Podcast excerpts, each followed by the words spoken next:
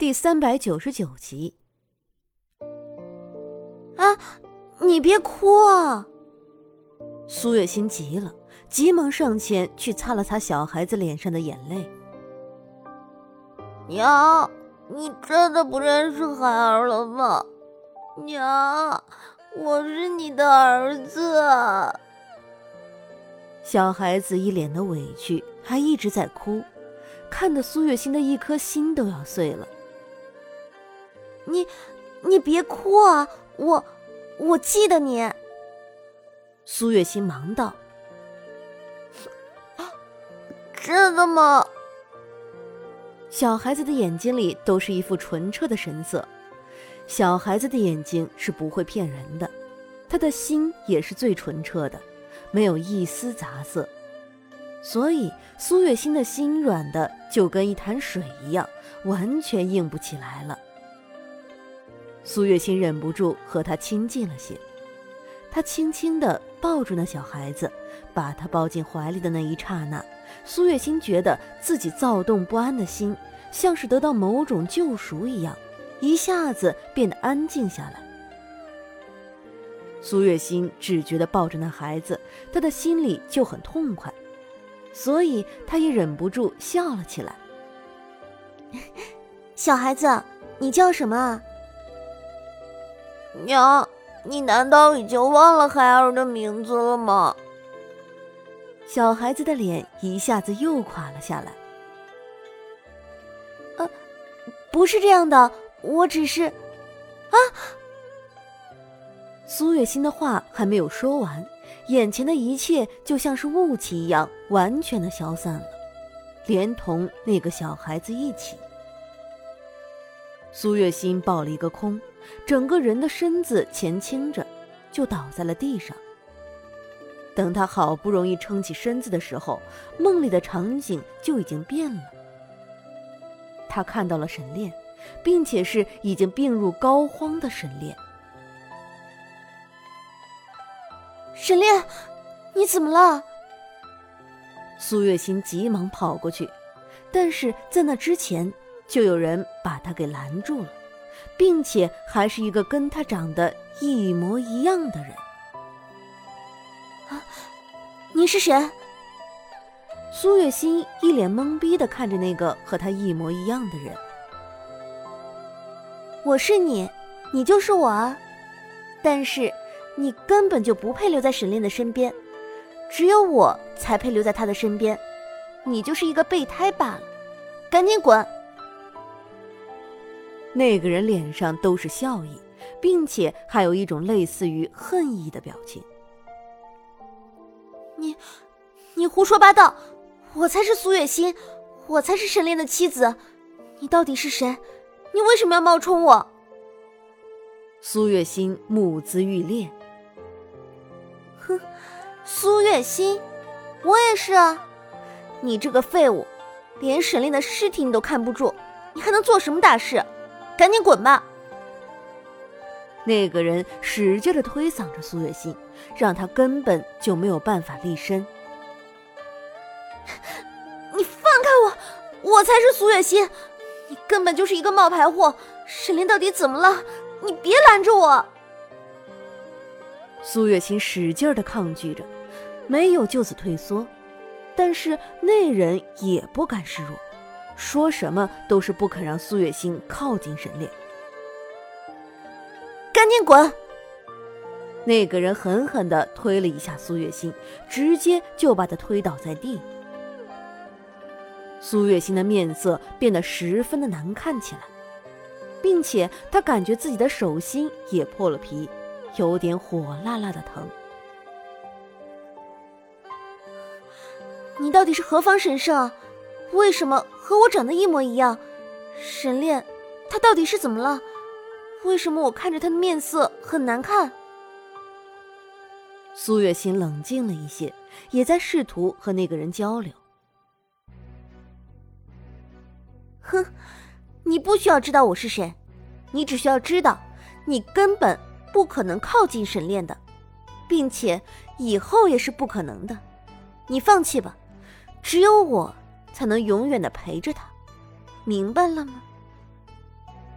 那人笑了笑，面上的表情也变得阴鸷起来。苏月心几乎都没有看到那人是怎么下手的，他只知道在那人扬起手之后，苏月心的眼睛那里就传来一阵痛意，并且很快他就看不见了。苏月心惨叫一声，几乎是立刻的，他就被吓醒了。当苏月心醒过来的时候，她的额头上都是冷汗。将军夫人，您这是怎么了？如意立刻走了过来，替苏月心擦了擦额头上的冷汗。直到已经醒过来好长时间，苏月心都没能回过神来。你还没走？苏月心过了好长时间才回过神。一回神，就看到如意在替他擦汗。他有些不自在的抢过如意手上的帕子，自己擦汗。将军夫人，奴婢会一直陪在您的身边的，您不用害怕。如意轻笑着说道。苏月心看了一眼如意，面上的表情变了几变。一个人待在这么大的屋子里，他说不害怕是不可能的。但是他还从来没有听到有人说要陪着他，如意是第一个。纵使知道他是从苗疆皇宫里过来的人，苏月心还是心软了。他到底该不该相信面前的这个女人？将军夫人。如意看了一眼苏月心，见他似乎是愣住了，喊道：“没什么。”我有点口渴，你去给我倒杯茶吧。苏月心轻笑着，有些力不从心。梦里梦到的一切都让他觉得无比的真实，也让他无比的想要现在就见到沈炼。他怕沈炼再一次出现在他面前的时候，他的身边会跟着另外一个女人。不，那怎么可以？他才是沈炼的妻子，他不能这样坐以待毙。夫人，苏月心正在走神，如意的手就伸到了他的面前。我要去找沈炼，我要去找他。苏月心突然就抬起头看了一眼如意，对着他说道：“